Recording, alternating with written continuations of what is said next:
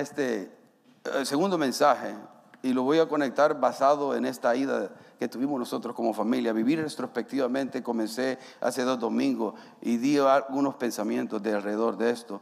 Pero ahora que fuimos que allá a El Salvador y veo familias, quisiera que de alguna manera sea de bendición para usted en pensar en su propia familia, en su propio núcleo familiar. Y esto de vivir retrospectivamente, y a conectarlo fortaleciendo los pilares de la familia, pensando en la, eh, valorización que tenemos de uno a otro.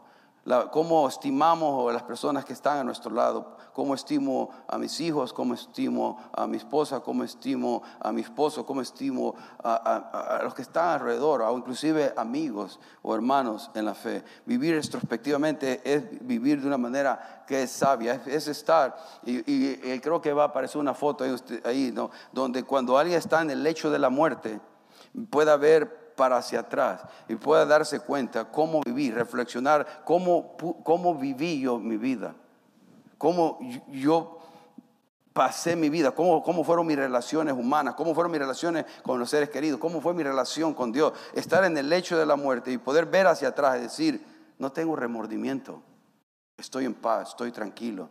Esto de vivir retrospectivamente es para que no, para no desperdiciar el tiempo, hermano, en cosas que realmente no valen la pena. Escuche bien, vivir retrospectivamente es ver, vivir desde el lecho de la muerte y poder ver hacia atrás. Y para que ahora, hoy, en nuestro presente, no desperdiciemos el tiempo en cosas que realmente no valen la pena. A veces desperdiciamos mucho el tiempo en cosas triviales y nos, y nos alejan de hermanos, de hijos, de padres, de abuelos, lo que sea, por cosas que realmente no valen la pena. Esto de vivir retrospectivamente es para que aprendamos a dejar ir las ofensas más rápidamente. Para que dejemos ir las ofensas más rápidamente, para que no nos quedemos ahí con esa ofensa, cultivándola en nuestro corazón. Para no permitir que las cosas negativas que suceden nos aparten de los que nos rodean. Porque van a pasar cosas negativas, que van a tratar de alejarnos de los que nos amamos.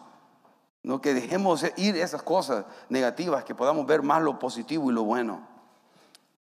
Se trata de vivir retrospectivamente para, no, para aprender a perdonar y pedir perdón por nuestras faltas, errores y pecados. Para aprender a perdonar y pedir perdón. Porque qué importante es también pedir perdón, pero qué importante es también otorgar perdón. Y a veces vivimos la vida con, amarguras, con raíces de, de enojos, de ofensas que se vienen arrastrando por años, con familias o amigos, hermanos, primos, tíos, lo que sea.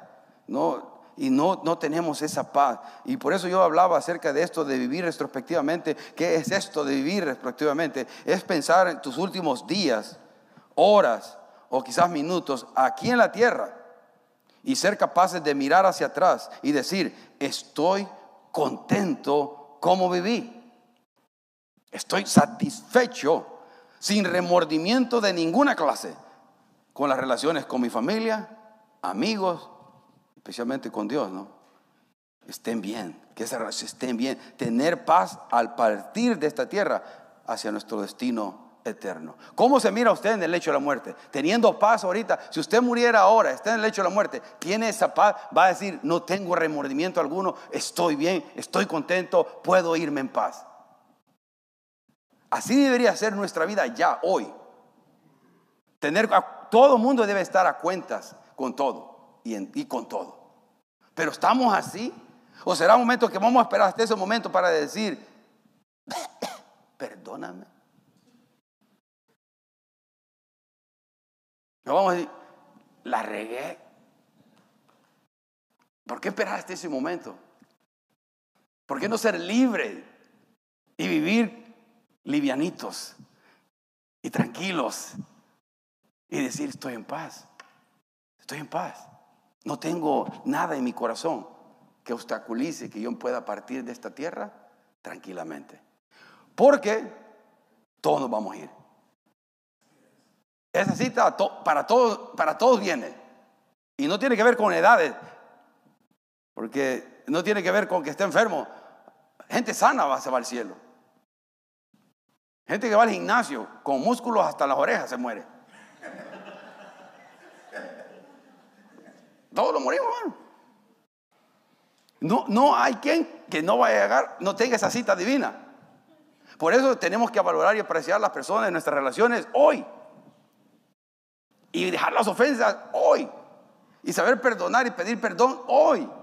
Y moverse y ser liviano y reír y gozarse libremente, hermanos. Pero que, pero que vivimos con una cara a veces, ¿no? Que, no queremos dejar ir las ofensas, no queremos dejar ir las heridas. Y eh, tengo una cara, hermano. Yo la tengo así porque ya soy serio, hermano. Así, yo, a veces estoy contento y, estoy así. No sé por qué.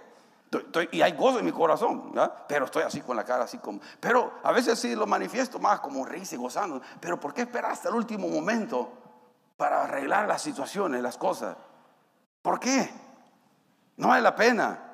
Por eso yo lo conectaba esto con la esperanza que tenemos en Cristo como cristiano. Esa esperanza que tenemos. A mí me alienta, hermano, saber de que aunque estoy dejando a mi familia allá y usted ha dejado a su familia en sus países, o hay familia que usted no puede estar cerca, la esperanza en Cristo me alienta grandemente, hermano. La esperanza que, ¿cuál es la esperanza? Que este mundo es temporal y pasajero, aquí no lo es todo. Este mundo temporal y pasajero aquí no lo es todo. Y gloria a Dios porque no le estoy mal. Yo vine al Señor siendo suicida porque no le encontraba sentido a la vida. ¿Quién me puso acá? ¿Quién me crió? ¿Para dónde voy? ¿Por qué estoy aquí? Esas preguntas a mí me decían loco porque no le encontraba respuesta. Y si el ser humano que vive, que no sabe dónde va, vive miserablemente porque no está seguro dónde va a pasar la eternidad, no sabe cómo vivir su presente porque no sabe qué le va a deparar el futuro. Pero nosotros, los hijos de Dios, ya sabemos qué nos depara, hermanos. Tenemos una esperanza gloriosa en Cristo Jesús. No dolor, no, no, hay temor, no hay nada malo en nuestro futuro. Todo es bueno en nuestro futuro. Nada malo. Ahora, ahora hay una, hay una idea de, de positivismo tóxico que existe. ¿Ha escuchado usted, mándame buenas vibras? ¿No? ¿Ha escuchado buenas vibras? Te mando buenas vibras. No sé. O sea, y hay cosas que ponen para mandar buenas vibras, ¿no? Buenas vibras. Ahora, e, ese positivismo tóxico que quiere ignorar la realidad de las cosas, algo malo puede estar aconteciendo, pero le voy a mandar buena vibra. Y, yo estoy bien fregado, ¿no? Eso, eso, eso es tóxico, no es real. Eso no es real porque queremos ignorar las dificultades, los obstáculos, los dolores que una persona puede estar pasando. La realidad. Y, por más que me, envíen buena vibra, si, estoy enfermo, estoy enfermo. Si tengo una necesidad financiera, tengo una necesidad financiera. Si tengo una situación tremenda en mi vida, por más buenas vibras que me envíen. Pero lo que nosotros queremos tener es un positivismo auténtico, no tóxico. Que nos enseña a pensar con verdad en nuestro corazón. Y la verdad que nosotros tenemos que afecta mi condición ahorita es la verdad de Cristo Jesús. Que la esperanza nuestra, la que tenemos con el Hijo de Dios, es real, hermano. La esperanza en Cristo es real.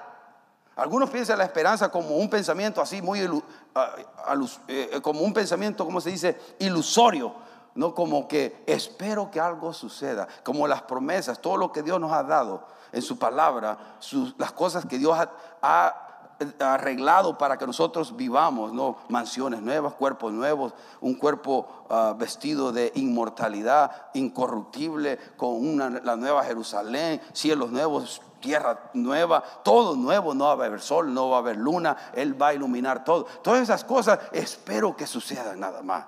Eh, ojalá que sucedan. Así lo ven algunos. Pero como cristiano, la, definición de esperanza es esta, mano. Es expectativa segura. Expectativa segura. Y eso debe alentar su corazón y el mío. Que cuando estamos pasando dificultades, que cuando pasamos cosas que no nos gustan, nos alienta el corazón de saber, aquí no es todo, tenemos algo precioso que nos viene. Pero aquí va a haber dificultades. De hecho, Romanos 8, 18 dice, pues, pues, pues, tengo por cierto que las aflicciones, ¿de cuál? De este tiempo presente, no son comparables con la gloria venidera, pero está diciéndole aflicciones, las está reconociendo, no las hace un lado, no niega la realidad. Como ahora también en las iglesias, no, no declara todo por fe. No, eh, eso, eso no es bíblico. Yo reconozco mi realidad y la presento de delante de Dios Todopoderoso. Él arregla las cosas como Él quiere. En mi vida. Y muchas veces va a permitir aflicción en la vida de sus hijos. Las va a permitir porque es la única manera a veces que escuchamos su voz. Va a permitir dificultad y obstáculos porque es la única manera que nosotros corregimos nuestro estilo de vida pecaminoso, nuestro estilo de vida que no le honra a Él. Ahora, aquí podemos venir a pretender que todo está bien. Aquí podemos venir a venir que estoy todo bien, pero ¿qué es nuestra intimidad? ¿Qué a solas? ¿Qué a solas con Dios? ¿Está mi vida bien con Dios? ¿Sí o no? Estoy viviendo la convicción de lo que la Biblia me dice, la palabra de Dios me insta a vivir una vida pura, santa, una vida basada con los valores de Dios puestos por delante, o vivo mi vida como yo quiero. Y a veces las dificultades, las luchas, nos acercan de una manera a Dios que no lo haríamos de otra manera. Entonces la esperanza, esa expectativa segura que tenemos, hermano, debe alentarnos a nosotros. Y solo voy a compartir rápidamente unos, versículos que van a ir apareciendo en su pantalla. En Romanos 8, 24, 25 nos dice, nos habla de esa esperanza firme, segura, ¿no? con respecto a aquellas cosas que no son de todo claras y que no conocemos aquí. Romanos 8, 24 y 25. Romanos 8, 24 y 25 dice, recibimos esa qué? Esa esperanza. ¿Cuándo, cuándo, ¿Cuándo la recibimos? Cuando fuimos salvos, cuando usted o a una persona hace la decisión por Jesucristo, Dios le da esa, esa esperanza. Dígame, ¿qué esperanza de qué? Vida eterna. ¿Qué más? Confianza, sanidad emocional, física, ¿no? Espiritual. Dios nos da eso. En, eso. Bueno, nos da, nos dice, recibimos a Cristo y nos pone esa esperanza. Ahora, si uno ya tiene algo, no necesita esperarlo. O sea, ahorita no está manifestada la esperanza que tenemos en Cristo en su plenitud. La esperamos. El 25. Pero si deseamos algo que todavía no tenemos, debemos esperarlo como? Con paciencia y confianza. Otras versiones dicen con perseverancia. O sea, deseamos que eso se haga una realidad. ¿No cree usted? O sea, usted quiere ser libre de este cuerpo pecaminoso. A veces que yo, a veces quiero hacerla, ah, quiero agradar a Dios, quiero honrar a Dios. Y la carne me quiere llevar por rumbo que no le agradan a Dios. O sea, a mí, a usted no, pero a mí sí. ¿No? Y yo, entonces, y deseo que esa esperanza ya sea una realidad en mi vida. Y ya no, pero tengo que seguir caminando y corriendo y con confianza, con paciencia, para cuando Dios diga, esto se acaba, esto se acaba. Y se puede acabar de, una, de dos maneras, hermano. O sucede el rapto, suena la trompeta y vamos con Él, y se acabó. O morimos y vamos con Él. aquí no le, no le, teme a la muerte, ¿no? No le tememos a la muerte. Si morimos, para, el cristiano, el, el morir, ¿qué? Es ganancia. Es ganancia. ¿Lo, ¿Lo, creemos realmente? Pues yo creo que a muchos no. Eso es como una, poesía nada más. Para el cristiano el morir es ganancia. Pero no me quiero morir. O sea, no, no queremos morir. Dios puso el sentido de sobrevivencia en nosotros. Pero, pero no vivo en temor. Si me muero, ¿qué? Bueno, ¿cuántos días usted sabe que le quedan aquí en la tierra? No sabemos. Ahora puedo estar yo aquí y mañana estar en el cielo mire, si toca aquí el corazón, va, a oír su corazón, si tiene corazón. o el pulmón. no, no, si tiene corazón, hermano. Va a sentir, ahí dice, man, que estamos a un palpitar de la eternidad. A un palpitar. Se para el chachalaco y nos fuimos. Se acabó la... Algunos que acostaditos, llega el Señor, te acabó tu tiempo acá, agarra dos venitas y ahí quedó dormido. Y nos fuimos. Esa, es la realidad, hermano. Pero, y, nosotros seguimos pensando en tantas cosas, preocupados por tantas cosas. Y por eso, Señor, preocúpate por dónde vas a pasar la eternidad. Preocúpate cómo está mi relación conmigo, cómo está la relación con los demás. Porque si eso pasa, yo quiero estar en paz. Yo quiero estar tranquilo. Y decir, ah, Señor, estoy listo para irme.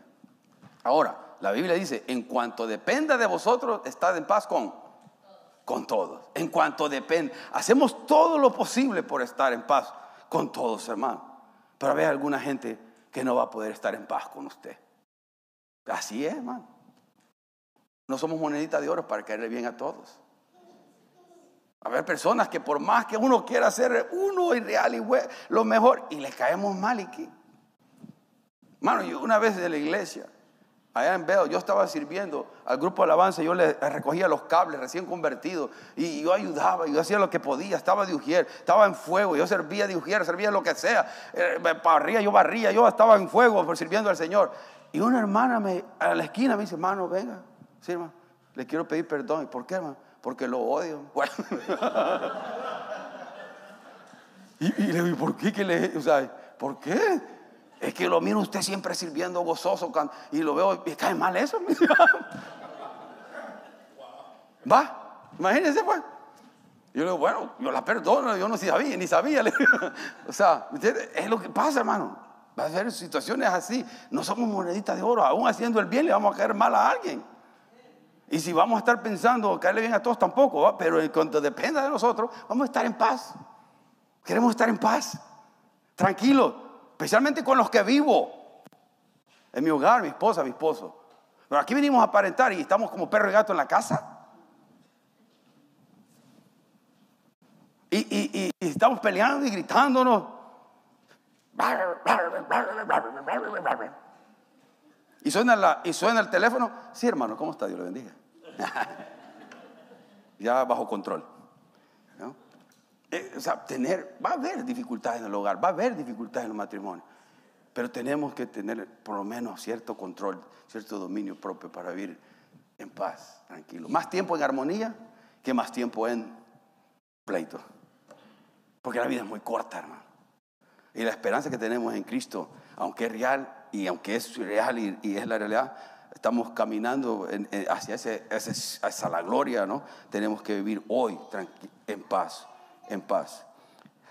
Proverbios 23, 17, 18, ahí va a aparecer también en sus pantallas. Proverbios 23, 17, 18. La esperanza es un componente fundamental en la vida de los hijos de Dios. La esperanza, la esperanza que tenemos es un componente fundamental. Mire lo que dice Proverbio este, muy importante la esperanza en nuestro, en nuestro caminar aquí. Dice, no envidies en tu corazón a los pecadores. Más bien, muéstrate siempre celoso en el temor del Señor. Cuentas, le está diciendo a usted, mire, cuentas con una esperanza futura, la cual, ¿qué? No será destruida. Esa es palabra de Dios. Su esperanza no va a ser destruida. Ahora, a veces nos ponemos a envidiar a los que a los que están fuera del camino del Señor porque hacen y deshacen y pareciera que todo les va bien.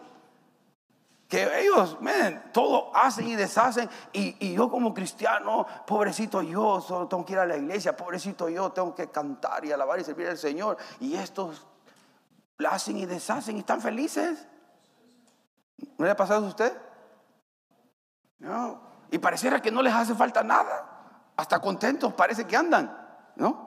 Parece. Por eso dice, no envidies en tu corazón a los pecadores, a los hacedores de maldad. Más bien muéstrate siempre celoso, siempre teme en el Señor. Mantente caminando bajo sus principios y valores. Eso es lo que dice, lo está diciendo que el temor a Jehová es el principio de la sabiduría, nos guarda de hacer el mal, porque contamos con una esperanza que no va a ser destruida. En cambio, la esperanza de ellos en lo material, en sus recursos, va a ser destruida tarde o temprano. El fin de las cosas en las que ellos han puesto su confianza va a ser destruida. Ahora, otro versículo, miren, sin esperanza la vida no tiene sentido, hermano. Cero sentido tiene. Lamentaciones 3:18 dice, y dije, ya no tengo ganas de hacer qué. ¿Va apareció en la pantalla o no? Nada, nada. Eh, lo tengo en la nueva Biblia, nueva Biblia viva se llama esta versión. Y dije, ya no tengo ganas de hacer nada. ¿Saben que las personas que no tienen esperanza en su corazón no quieren hacer nada?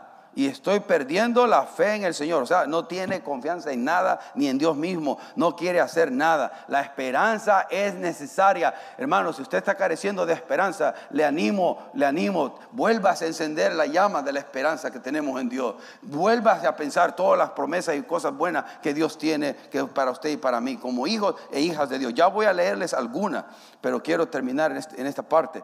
Pero mire, yo así estaba, yo no quería hacer nada, yo no tenía esperanza. Yo les decía, cuando venía mi familia y les decía a, mis hijos ahí, qué tremendo es dejar a nuestra familia, hermano.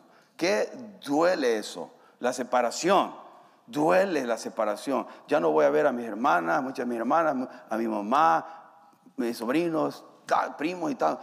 Es, duele eso, hermano. Y pues lo volví a vivir de nuevo, esto, ¿no? Y la separación, eso yo decía, si, si, no es porque tenga la esperanza en Cristo, la verdad yo no le encuentro sentido a nada. Si, si, Cristo no está, es real en la vida de uno, la verdad yo no le encuentro sentido absolutamente nada. Mejor darse un balazo y quitar el dolor esto y ya se acabó. Pero gracias a Dios que aquí no lo es todo. Gracias a Dios que la esperanza en Cristo es real y es una expectativa segura. Esperamos cosas buenas, esperamos cosas mejores. Pero aquí vamos a llorar y vamos a llorar desesperadamente como me tocó a mí llorar en, en estos días al, separarme. ¿Por qué? Porque sentimos una impotencia de no poder cambiar las circunstancias y quisiera uno poderlas cambiar y nada más le, le tiene a uno que aceptar la situación y las circunstancias tal y como son, esperando algo mejor. Pero gracias a Dios por la esperanza, porque nos alienta y nos da fuerza y nuestra confianza en Dios nos sigue dando fuerzas para hacer lo que necesitamos hacer. El último versículo en Salmo 28, Salmo 28, 7 también va a estar en su pantalla. Porque mire lo que hace la esperanza. Los que confían o ponen su esperanza en Dios, hermanos, van a ser ayudados de muchas maneras. Y el versículo lo aclara ahí. ¿Cómo vamos a ser ayudados? Si usted no tiene, vuelva, por, e, por estas razones, usted tiene que poner su esperanza en Dios, en sus promesas, en su palabra. El 7, 28, 7 dice, el Señor es mi fuerza y mi escudo. Mire cómo el salmista lo personifica. Mi fuerza, mi escudo. Mi corazón en Él confía. De Él recibo ayuda. Mi corazón salta de alegría y con cánticos le daré gracias. Esa es la persona que está poniendo su confianza y su esperanza en Dios. Tiene fuerza y Dios es su roca, su escudo, su Dios es su confianza y recibe la ayuda de Dios. Hay una gente, personas que están pasando momentos emocionales terribles, de, de falta de fe, de falta de confianza en Dios, que mira las cosas con mucho negativismo. Hay que, bueno, recordarse esto que vuelva a confiar en el Señor. Que para que Él sea su fuerza, su escudo, o, o sea, su protector. Y que su corazón pueda descansar en Dios verdaderamente. Que de Él va a recibir la ayuda. Y así poder alabarle al Señor con cánticos de alegría. La esperanza que tenemos nosotros es real, hermano. Es buena. Y cuando usted se separe de alguien, como me ha tocado a mí en esta semana, temporalmente, pero en alguna ocasión nos vamos a tener que separar por un momento más prolongado por la muerte con alguien, un ser querido. Que no nos, no nos olvidemos nunca que la esperanza que tenemos en Cristo, no, le puede alentar y fortalecer en esos momentos. Quizás no es estas palabras para usted en el momento que está atravesando, pero algún día le va a ayudar, algún día le va a ayudar. Mire pensando en la esperanza, y con este pasaje termino, Apocalipsis 21, si vamos ahí, y lo voy, Apocalipsis capítulo 21, y con esto termino.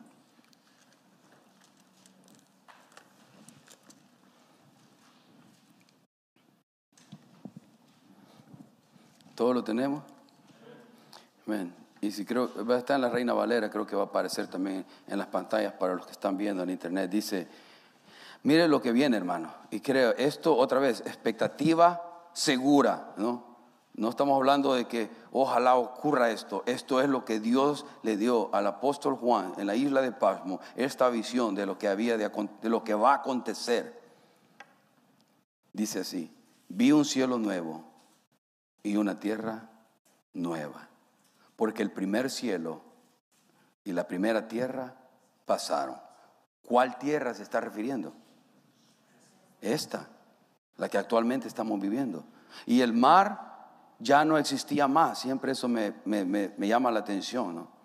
porque a muchos nos gusta el mar. Fui a la costa del, del Sol a bañarme, allá estaba el rico el mar. Me di la última mañana quizás, no se sabe, pero no va el mar. El 2. Y yo, Juan, vi la santa ciudad, la nueva Jerusalén, descender del cielo de Dios, dispuesta como una esposa ataviada para su marido. Y oí una gran voz del cielo que decía, He aquí el tabernáculo de Dios con los hombres, y Él morará con ellos, o sea, Dios mismo, mire, y ellos serán su pueblo, y Dios mismo estará con ellos como su Dios. Enjugará Dios toda lágrima de los ojos de ellos. Involucra que ha habido dolor, todas estas cosas que ahora experimentamos, separación de nuestros seres queridos. Él va a secar nuestras lágrimas. Y ya no habrá muerte. Ya no habrá más muerte, hermano. Gloria a Dios. Ni habrá más llanto, ni clamor, ni dolor, porque las primeras cosas pasaron. Estas son las primeras cosas, las que estamos viviendo. Y el que estaba sentado en el trono dijo, este hablando Jesucristo, hablando, dijo, he aquí yo hago nuevo a todas las cosas. Y me dijo, escribe porque estas palabras son fieles y verdaderas. Él lo está diciendo, no un predicador, no yo, ningún hombre, Jesucristo. Es que las palabras estas son fieles y son verdaderas. Y me dijo, hecho está, yo soy el alfa y la omega, el principio y el fin. El que tuviera sed, yo le daré gratuitamente de la fuente del agua de la vida. El que venciere, heredará todas las cosas y yo seré su Dios y él será mi hijo. Pero los cobardes e incrédulos, los abominables y homicidas, los fornicarios y hechiceros, los idólatras y todos los mentirosos tendrán su parte en el lago que arde con fuego y azufre, que es la muerte segunda. En el versículo 27 dice, no entrará en ella, en la nueva Jerusalén, en esta nueva creación, ninguna cosa inmunda o que hace abominación y mentira, sino que solamente los que están inscritos en el libro de la vida del Cordero. Señor, gracias. La bendición de ser tus hijos y saber que nuestro nombre están ahí escritos inmerecidamente, Señor, por el simple regalo que tú nos diste a cada uno de nosotros. Al abrir nuestros ojos de esa ceguera espiritual que teníamos antes, necios de querer ver todas tus bondades, todo tu amor, todo lo bueno que tú tienes para nosotros. Pero al fin esa ceguera espiritual cayó y ahora podemos ver estas cosas y podemos saborearlas y valorarlas y estimarlas. Señor, la esperanza. Si hay alguien acá que su corazón se ha decaído, que su corazón está seco y cansado, que su corazón está cínico, que ya no mira nada bueno y positivo en la vida ni en los demás. Padre, haz una obra de restauración en ese corazón y que pueda, que pueda volver a creer, que pueda volver a confiar, que pueda volver a tomar riesgo y pueda pedir perdón y dar perdón, para que cuando nos encontremos contigo, nuestras cuentas estén corta y estemos en paz. En cuanto dependa de nosotros, hayamos hecho lo que hayamos tenido que hacer para ti, Señor, y por nosotros mismos. Bendice a esa persona que esté aquí o que esté en el internet. Dale en su corazón esa paz que sobrepasa todo entendimiento. Quita toda ansiedad de su corazón, Padre, que pueda recibir de ti, de ti, Señor, de ti, Dios Todopoderoso, de ti esa paz tranquilidad en medio de un mundo que está lleno de incertidumbre y temor. Que pueda en medio de todo eso recibir algo sobrenatural, porque tú eres el Dios de lo sobrenatural. Todavía tú puedes sembrar paz en los corazones que no tienen paz y tranquilidad, Señor. Confiamos completamente en ti. Confiamos completamente en ti, Señor. No en nuestras fuerzas y no en nuestras habilidades, porque no tenemos cero descansamos en ti. Bendice a cada mis hermanos acá. Tráenos con bien al próximo ah, lunes o martes o jueves o viernes o el próximo domingo acá. Pedimos tu bendición, que nos dé fuerza para hacer nuestro trabajo bien, que nos dé inteligencia para hacer nuestros trabajos bien, para ejecutarlos de tal manera que Jesús sea glorificado y que otros puedan ver, que puedan ver que somos hijos e hijas tuyas, Señor. Bendice a, las familias que están fuera, que están viajando. Llénalos, cuídalos, protégelos, Señor. Guárdalos donde quiera que estén y que estén de regreso con nosotros, con paz y tranquilidad.